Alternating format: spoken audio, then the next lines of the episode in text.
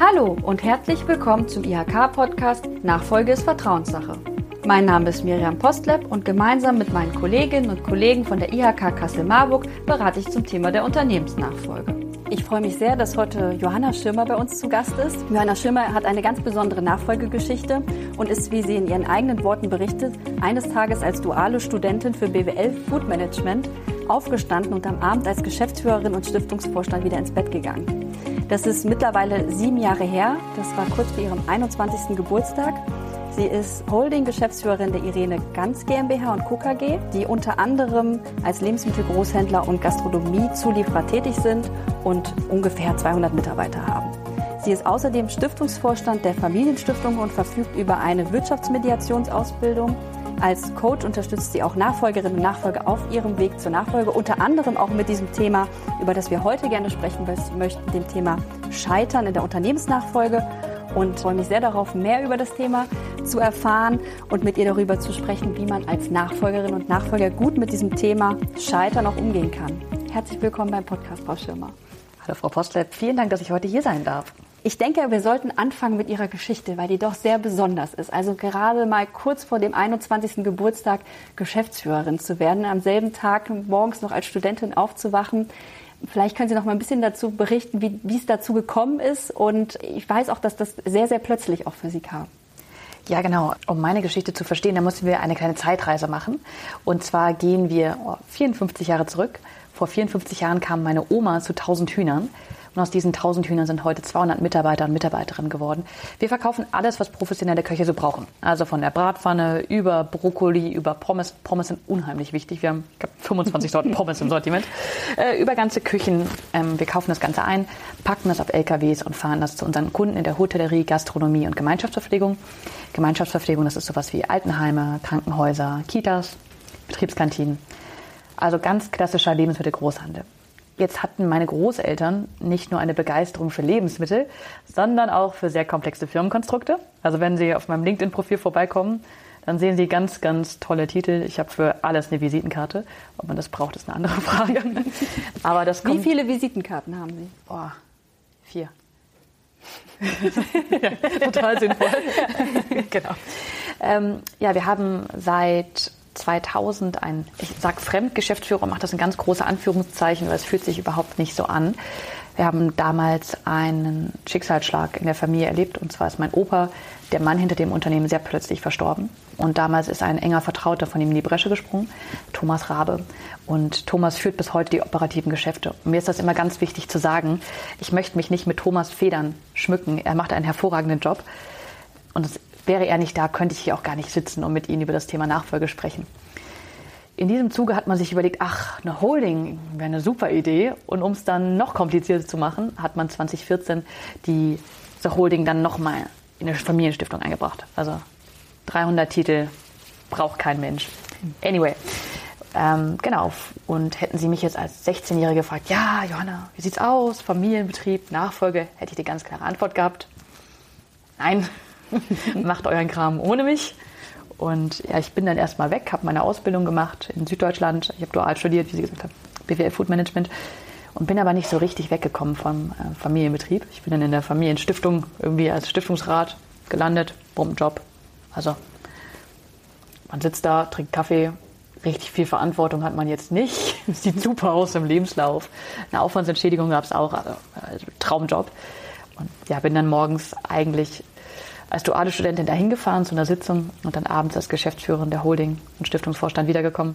Schnellster Karrieresprung meines Lebens. Das werde ich nie wieder so wiederholen können. Vielleicht auch ganz gut.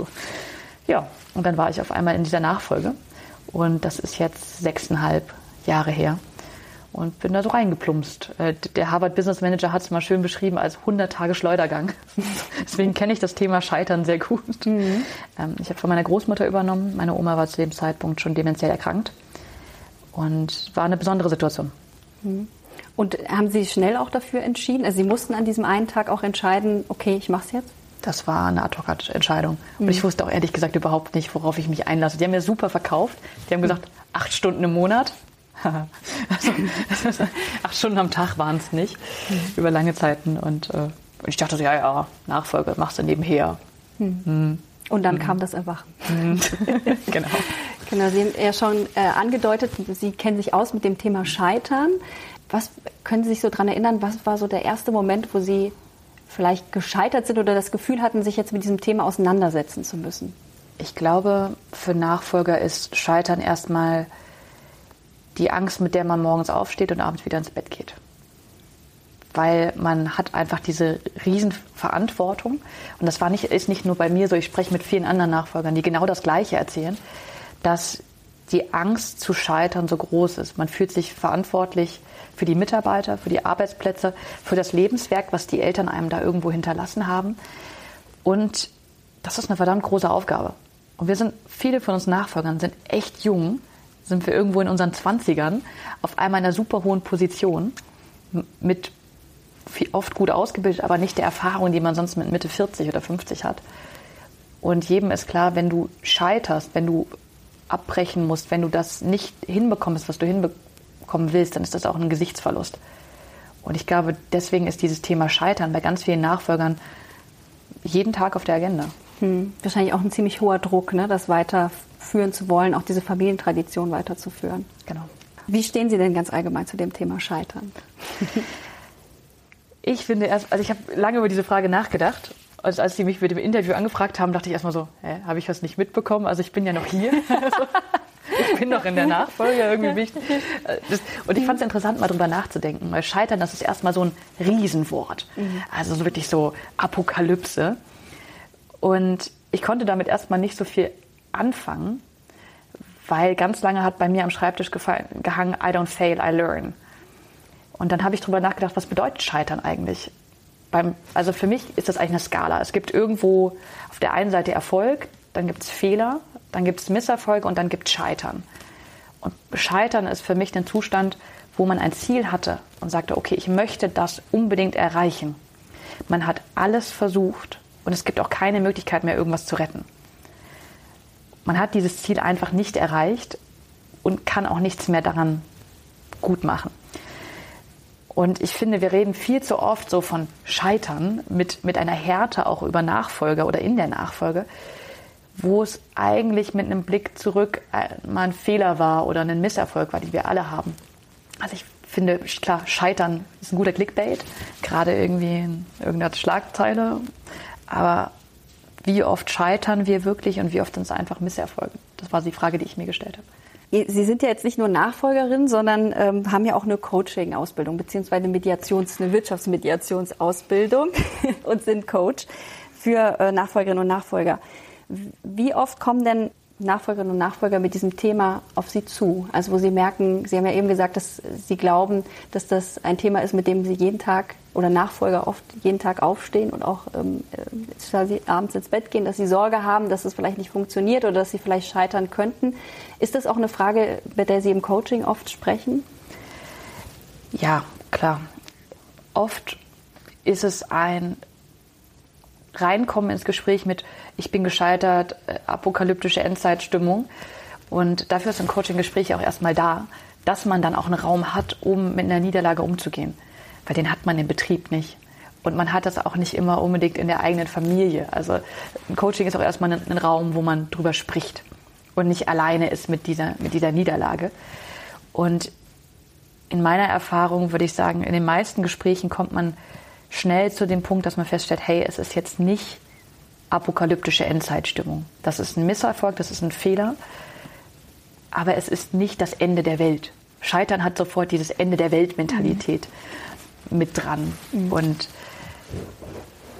ich glaube, dafür ist ein Gespräch auch einfach gut, um eine Distanz aufzubauen und dann auch analysieren zu können, hey, woran hat es denn gerade gelegen? Weil wenn man selbst so in seiner Emotion ist, dann ist es super schwierig, jetzt den Schritt zurück zu machen, neutral aufs große Ganze zu blicken, die eigenen blinden Flecken zu erkennen und zu sagen, ah, da war der Fehler, mhm. der hat dazu geführt und jetzt ergreife ich Maßnahmen, damit es nicht nochmal passiert. Also es ist, jeder von uns hat Misserfolge und da muss man gucken, wie man damit umgeht. Mhm, okay, also meistens fühlt es sich für diejenigen, die zu Ihnen zum Coaching kommen, größer an, als es dann letzten Endes ist in dem Moment. Also erstmal grundsätzlich kann ja nur die Person selbst mhm. beurteilen, ob das ein Scheitern ist oder nicht. Mhm. Weil es, also als ganz einfaches Beispiel, es kann auch ein Erfolg sein, in eine Insolvenz zu gehen und das Unternehmen zu verkaufen. Es, ich habe jetzt Unternehmer kennengelernt, die haben keinen Nachfolger gefunden und die haben sich dann dafür entschieden, zuzumachen und zu liquidieren. Wo man so aus der Unternehmerdenke erst denkt, komplett gescheitert. Und die saßen da und meinten, wir haben doch alles erreicht. Wir haben unsere Mitarbeiter gut in neue Arbeitsverhältnisse gebracht. Wir haben das gut abgewickelt. Wir, sind, wir können immer noch durch unser Dorf gehen mit erhobenem Kopf. Das war die beste Lösung für uns. Wohingegen andere Unternehmen, wo das Wichtigste ist, das Familienunternehmen in die nächste Generation zu geben, für die wäre das ein Scheitern gewesen. Für manche Nachfolger wäre es das absolute Scheitern, auszusteigen. Es gibt aber auch Nachfolger, da finde ich es einen Erfolg festzustellen, das hier ist nicht mein Weg. Ich habe alles mhm. gegeben, ich habe viel ausprobiert, es ist nicht meine Geschichte. Wenn die Person dann den Schritt macht und sagt, okay, ich gehe jetzt raus, dann ist das kein Scheitern, sondern für die Person einfach auch ein Erfolg, da zu sich zu stehen. Mhm. Am Ende steht es, glaube ich, weder mir noch irgendeiner Wirtschaftspresse zu, zu sagen, oh, das ist jetzt gescheitert, weil man weiß ja nie, was die zentrale Zielgröße war. Mhm. Aber das ist doch bestimmt auch ein ganz zentrales Problem. Also dass man vielleicht als ähm, gerade in der Familiennachfolge das Gefühl hat, diesen Platz einnehmen zu müssen und merkt oder das Gefühl hat, wenn man es nicht macht, dann ist es Scheitern. Alle werden vielleicht sagen, ja, wieso haben die, hat sie das nicht gemacht oder warum hat er das nicht gemacht? Es verflacht den Menschen extrem. Also ja. es gab ja eine Nachfolgerin in diesem Jahr, die ausgestiegen ist, auch sehr hm. namenhaft. Hm. Und die wurde dann als Verliererin der Woche betitelt. Hm. Und ich habe mich wirklich, oh, wirklich in einem großen Wirtschaftsmagazin hm. hm. Und ich stand da und dachte mir, wie unfair ist das? das ist, mhm. die, die Person ist ein Jahr älter als ich. Die ist da reingegangen, die hat sich mit allem reingegeben, was sie hatte. Und sie hat für sich festgestellt, es ist nicht mein Weg. Und wir wissen nie alle Hintergründe. Ist ja eigentlich eine Stärke, finde ich. Eigentlich zu erkennen, dass ich will das vielleicht auch gar nicht machen, das passt nicht zu mir. Definitiv. Ja. Und die ist mhm. so zerrissen worden. Und ich dachte, mhm. und ich, ich habe einfach nur gehofft, dass sie irgendwo ist ohne Internet, dass sie das nicht mitbekommt. Mhm. Von Menschen, die sie darin unterstützen, dass sie die richtige Entscheidung für sich selbst getroffen hat. Weil von außen gibt es immer nur dieses sehr überromantisierte Narrativ. Ja, du hast einen Bürgermeister und das Kind vom Bürgermeister, das wird dann natürlich auch Bürgermeister bis zum mhm. Ende seines Lebens. Zwischen Schwarz und Weiß gibt es auch ziemlich viele andere. Glauben Sie, das ist ein gesellschaftliches Problem? Wie die Gesellschaft auch Scheitern sieht und ähm, sich dann sehr schnell zum Beispiel auch auf diese junge Frau gestürzt hat und ähm, was ja dann auch sicherlich dazu führt, dass man sich oft auch selbst Druck macht. Ich beobachte das, also ich, ich würde es aus zwei Perspektiven, aus drei Perspektiven beobachten.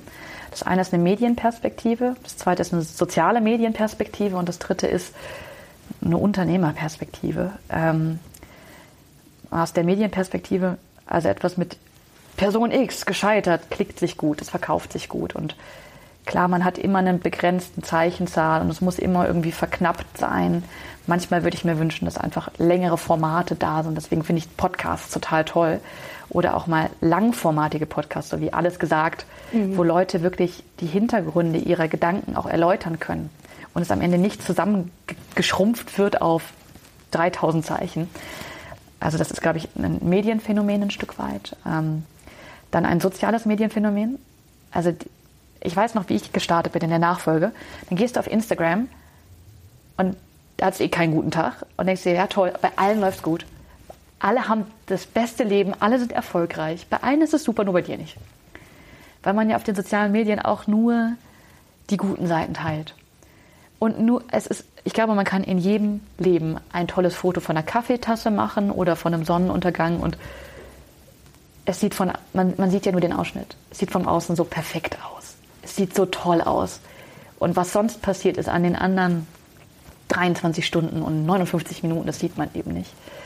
Und das ist so einer der Gründe, warum ich auch auf den sozialen Medien so bewusst auf LinkedIn und Instagram immer wieder über meine Fehler spreche und über die Dinge spreche, die in Schacht gehen.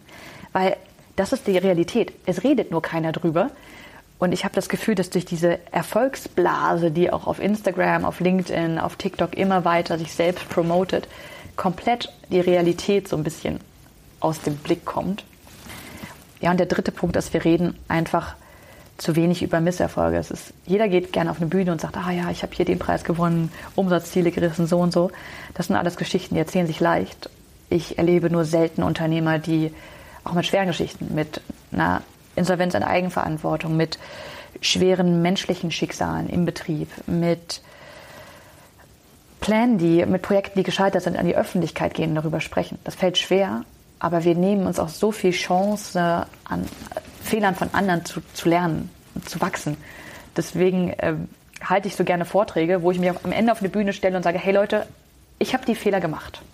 Es reicht, wenn ich die gemacht habe. Mach doch andere. Mhm.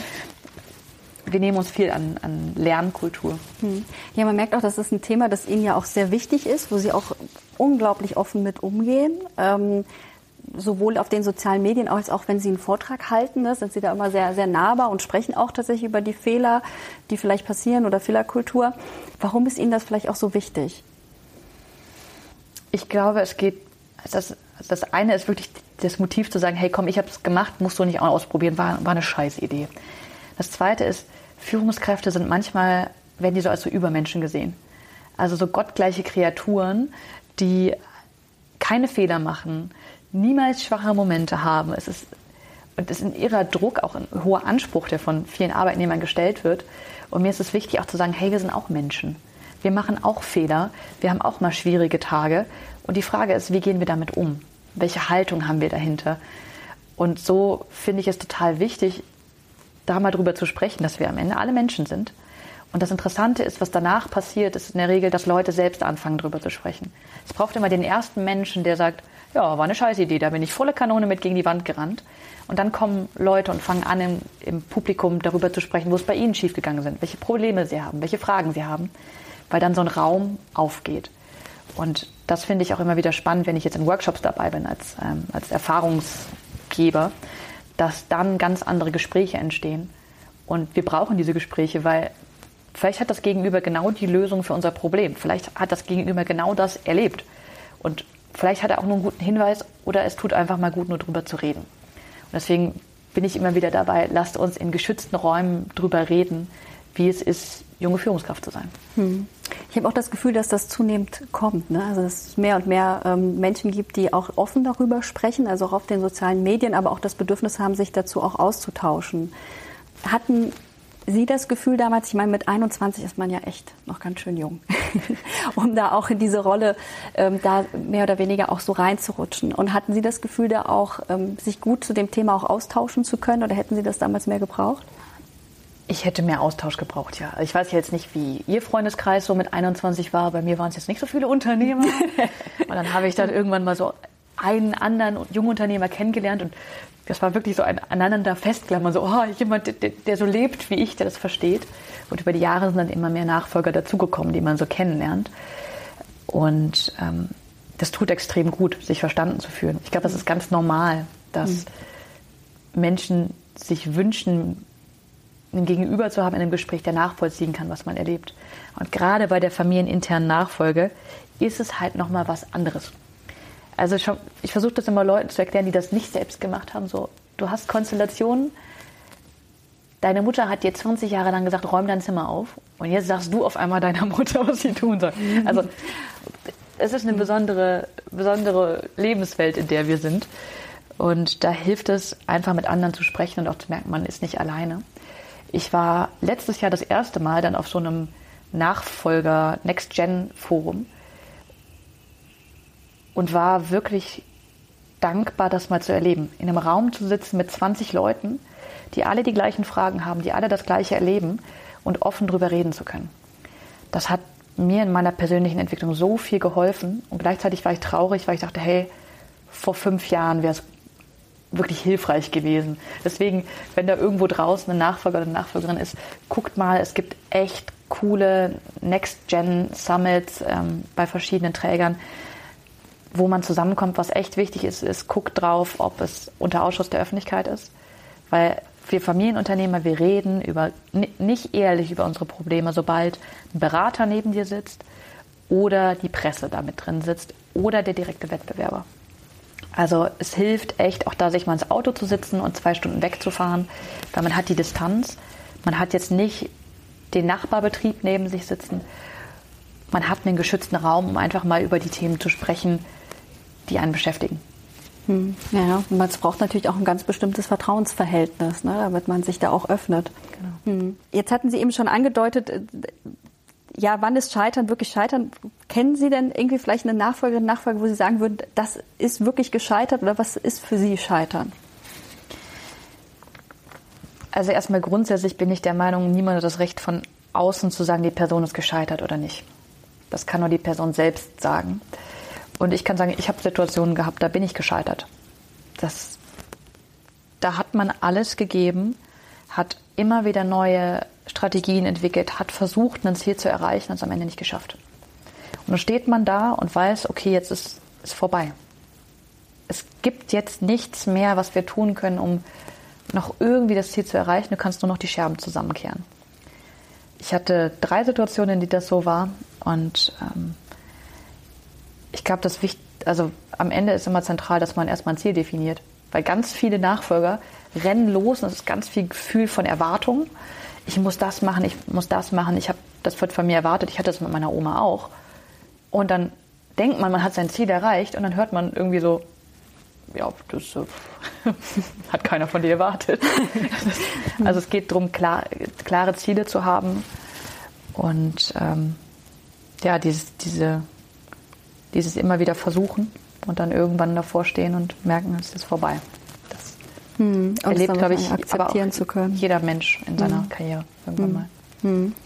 Jetzt hatten Sie es schon angedeutet, gut ist, ein Ziel zu definieren.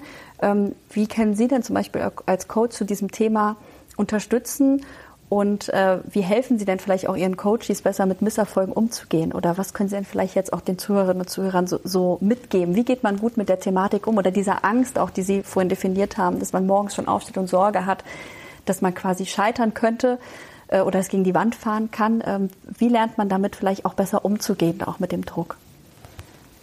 Ich würde vorschlagen, ich nehme Sie einfach mal mit, wie ich damit umgehe. Vielleicht mhm. hilft das ein Stück weit und wir können ja danach das, das drehen auf die Coaching-Situation. Also erstmal grundsätzlich merke ich für mich, also es hilft, bevor man ein neues Projekt antritt, sich wirklich mal Gedanken darüber zu machen, warum mache ich das? Warum mache ich das und was will ich damit überhaupt erreichen? Und ist das für irgendwen außer mir selbst interess wirklich interessant? Weil man hat manchmal als Nachfolger so Ideen, die findet man dann selbst richtig genial. Und es bringt aber keinem was außer einem selbst. Dann sollte man vielleicht die Schublade aufmachen und es reinlegen und einfach gar nicht starten. Und ich merke, ich habe ein paar Projekte gerade in der Pipeline. Da hilft es auch echt, das runterzuschreiben, einfach einen ganz klassischen Projektauftrag zu machen und dann mal mit zwei, drei Leuten drüber zu sprechen.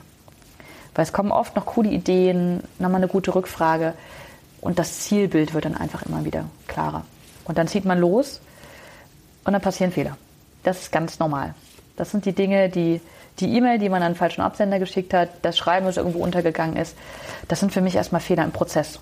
Da weiß ich, okay, da muss ich einfach, ja, ist doof, dann muss ich meinen Prozess überarbeiten und dann passiert es das nächste Mal nicht mehr. Dann gibt es Situationen, in denen steht man auf einmal da und merkt, okay, hier ist Sackgasse. Ich hatte das mal in einer Verhandlung, da habe ich mich vorbereitet auf die Verhandlung und kam an und habe dann gemerkt, eigentlich gibt es hier nichts mehr zu verhandeln. Das war vorher von den anderen Vertragsparteien abgekartet, die haben mich nur noch einbestellt und ich sollte das abzeichnen und die Verantwortung übernehmen. Ich kam nicht mehr raus aus der Situation. Und dann steht man, ich bin raus aus der Situation und dann, und dann kommt erstmal die Trauer und die Wut und die Enttäuschung. Und für mich war ganz wichtig, da mit Leuten drüber sprechen zu können. Weil so eine Emotion im Kopf, das ist wie eine gesprungene Schallplatte. Das ist, man, man denkt den Gedanken an und dann springt er irgendwann und fängt er wieder von vorne an. Man kommt ja nicht wirklich weiter. Und wenn man mit Freunden, mit anderen Unternehmern, mit anderen Next Gens drüber spricht, dem erzählst du ja nicht das vierte Mal das Gleiche. Irgendwann entwickelt man so einen Gedanken dann auch mal weiter. Mhm. das passiert nicht im eigenen Kopf. Was alternativ auch geht, wenn eben keiner da ist, wo ein Vertrauensverhältnis da ist, schreiben hilft. Weil man schreibt nicht sechsmal den gleichen Satz. Irgendwann denkt man weiter, weil es ist einem einfach zu doof. Und ich glaube, es ist erstmal wichtig, dann auch dieser Enttäuschung Raum zu geben. Es ist oft, dass man denkt, ja, aber ich darf da jetzt nicht drüber traurig sein, ich darf da jetzt nicht wütend sein. Ja, selbst wenn ich es mir selbst verbiete, es ändert ja nichts dran. Also, man ist es ja trotzdem. Also, man ist einfach nicht rational, wenn man gerade wütend ist. Und ich finde, dann sich den Raum zu nehmen, mit einer Freundin spazieren zu gehen, abends vielleicht ein Bier trinken zu gehen, hilft. Und wenn man dann ein bisschen Druck abgelassen hat, dann kann man auch den Schritt zurückgehen und mal analysieren, was ist passiert. Und da merke ich, in manchen Situationen kann ich das gut alleine. in manchen Situationen ist es aber auch einfach gut, einen Coach mit dabei zu haben. Ich werde ja auch selbst von einem Coach schon seit Jahren begleitet, immer mal wieder. Weil der Blick aufs große Ganze ist einfacher für jemanden, der nicht emotional involviert ist. Und dann guckt man erstmal, was ist passiert?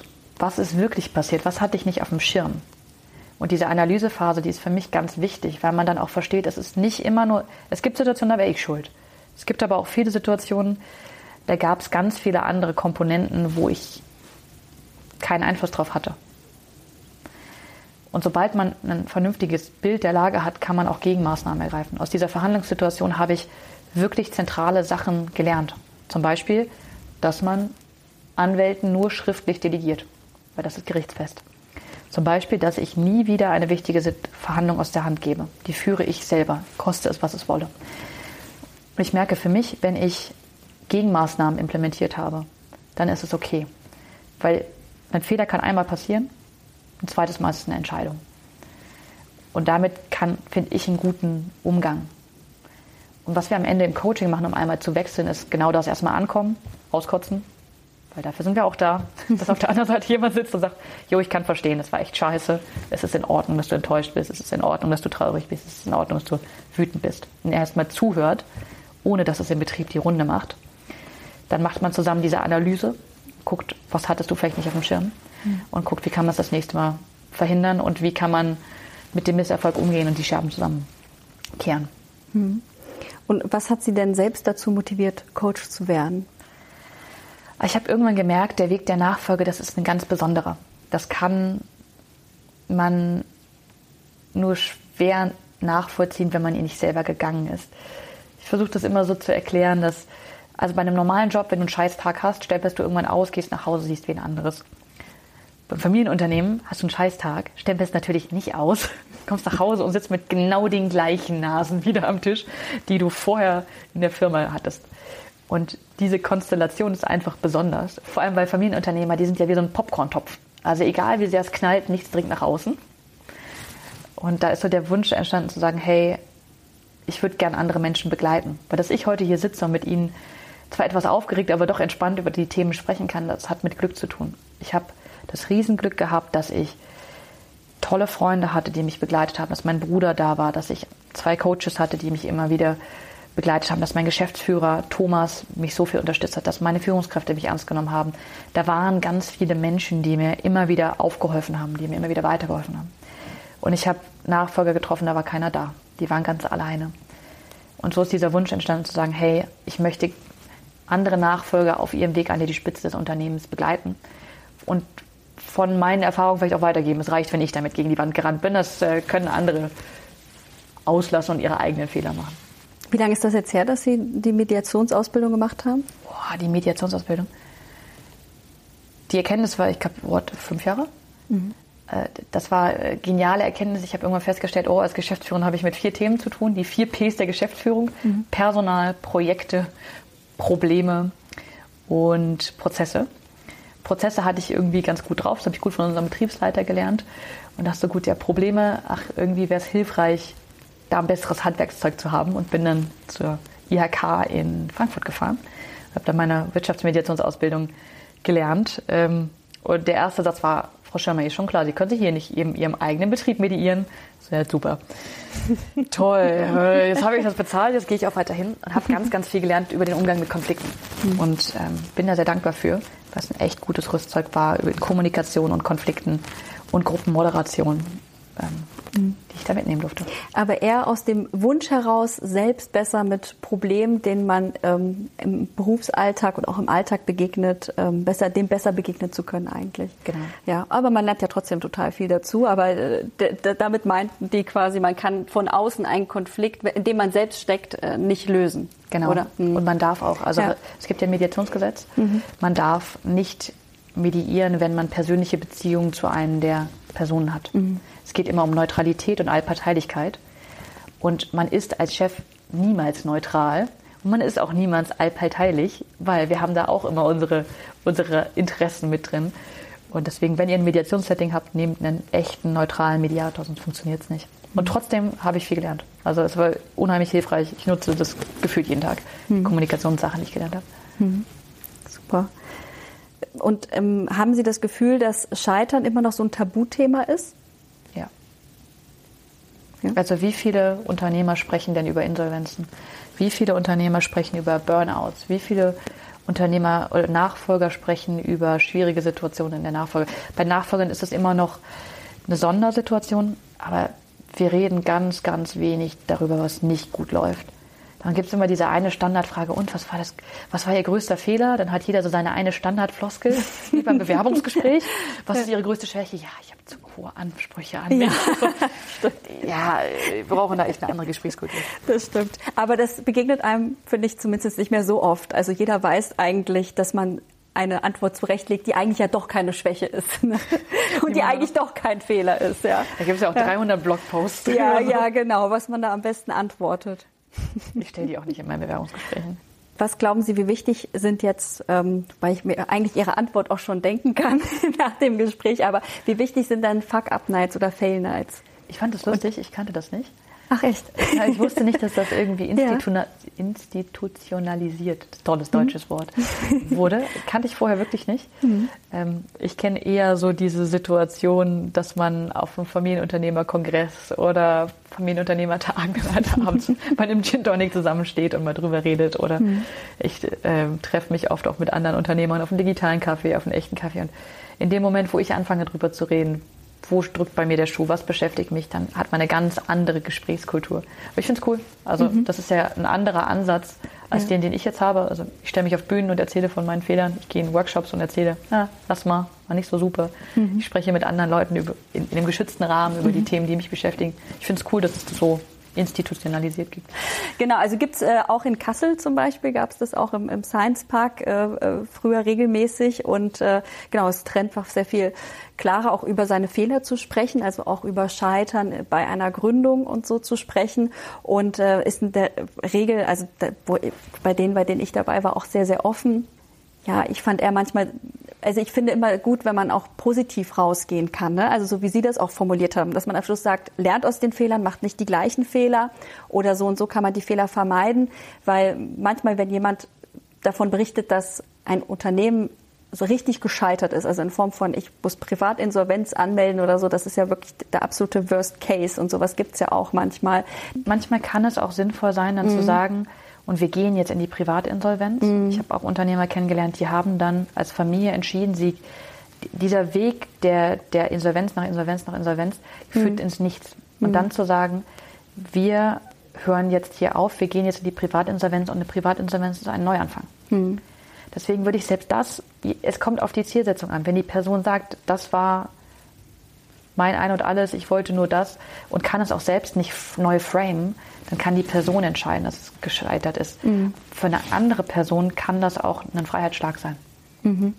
Da dann loszulassen mhm. mit all den Konsequenzen. Mhm. Aber auch das ist ja eine positive Formulierung. Also auch das wäre ja, der Vortrag endet und man sagt, für mich war das aber ein Befreiungsschlag oder für mich ist es nicht Scheitern, weil ich habe das gebraucht, um eine Lösung aus dieser Situation zu finden und war dann halt eben so und nicht irgendwie zu sagen, ja, ich muss jetzt immer die Straßenseite wechseln oder so, wenn, wenn mir jemand entgegenkommt, weil es mir so unangenehm ist, was, was ja auch einfach schade ist. Und ja. ich finde, bei, gerade bei dem Thema Insolvenz mhm. und Privatinsolvenz, mhm. ich habe wenige Unternehmer kennengelernt, die darüber überhaupt gesprochen haben, dass das bei ihnen im Lebenslauf passiert ist.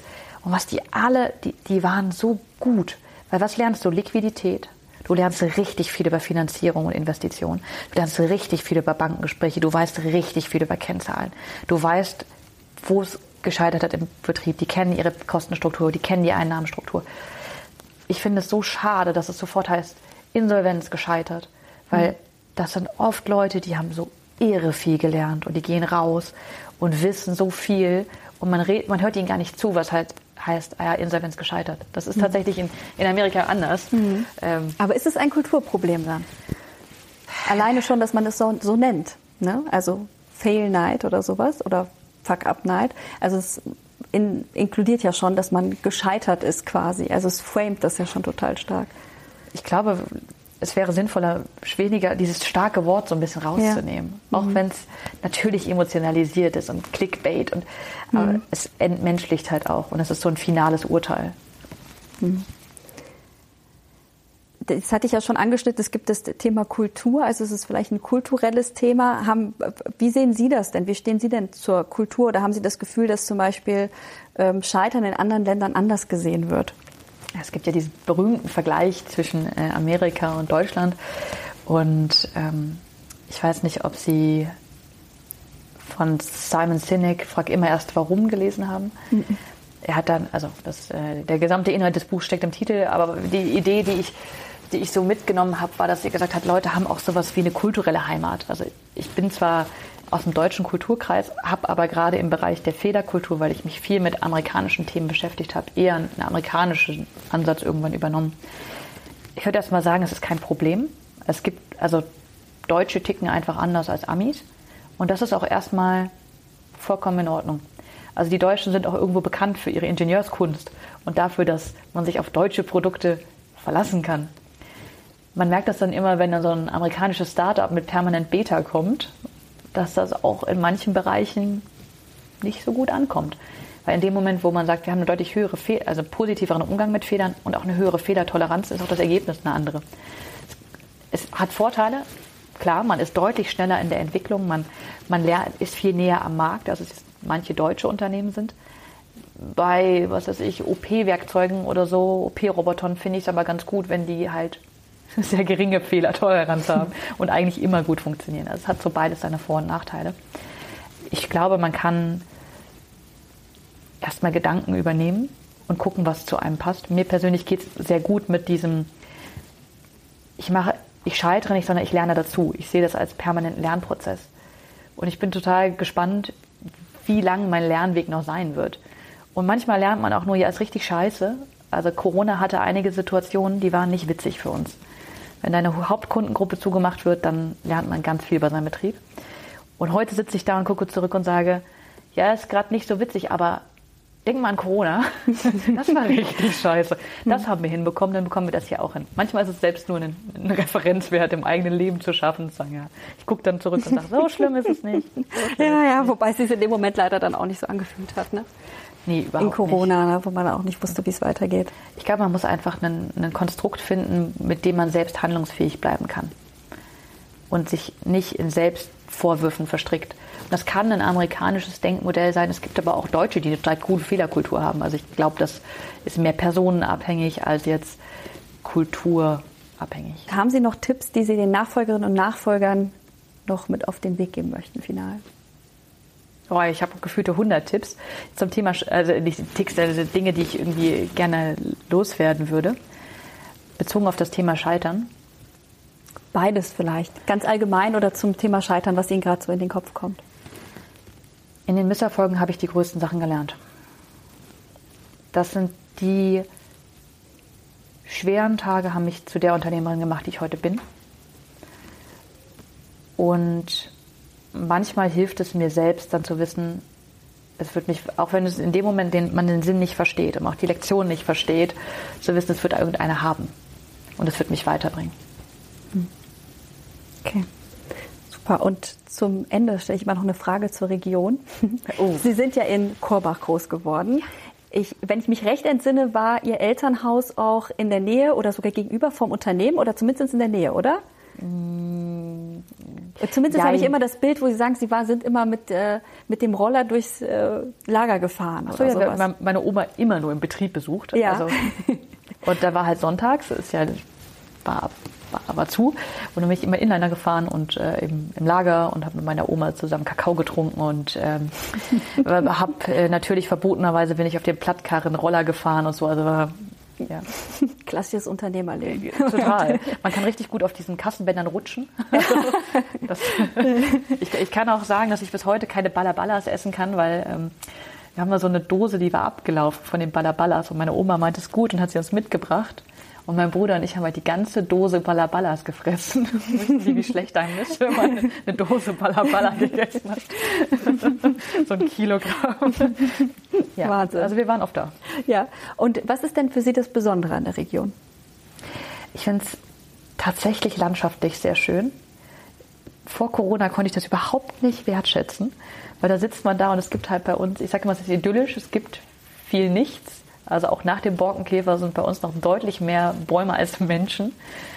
Und ich genieße das aber total, dass man super schnell im Grün ist und tolle Wanderwege hat. Der Diemelsee ist mega zum Wandern. Am Edersee ist der Ederseersteig, Urwaldsteig ist wunderschön. Ähm, gibt Möglichkeiten, segeln zu gehen. Man kann Wasserski fahren. Also es gibt ganz viel so Naherholungswert.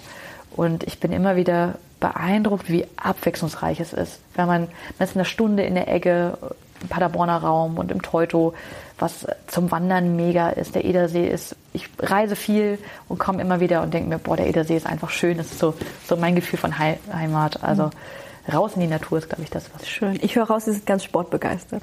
Ja. Super. Dann bleibt nur noch mich ganz herzlich bei Ihnen zu bedanken. Vielen Dank, dass Sie heute mit dabei waren. Vielen Dank, dass ich hier heute bei Ihnen zu Gast sein durfte. Wenn Sie mehr über das Thema Unternehmensnachfolge erfahren möchten, dann würde ich mich freuen, wenn Sie den Podcast abonnieren und uns eine Bewertung hinterlassen. Viele weitere Informationen finden Sie in den Show Notes und wenn Sie sonst noch konkrete Fragen haben oder Themenwünsche, dann freue ich mich über eine E-Mail an nachfolge.kassel.ihk.de.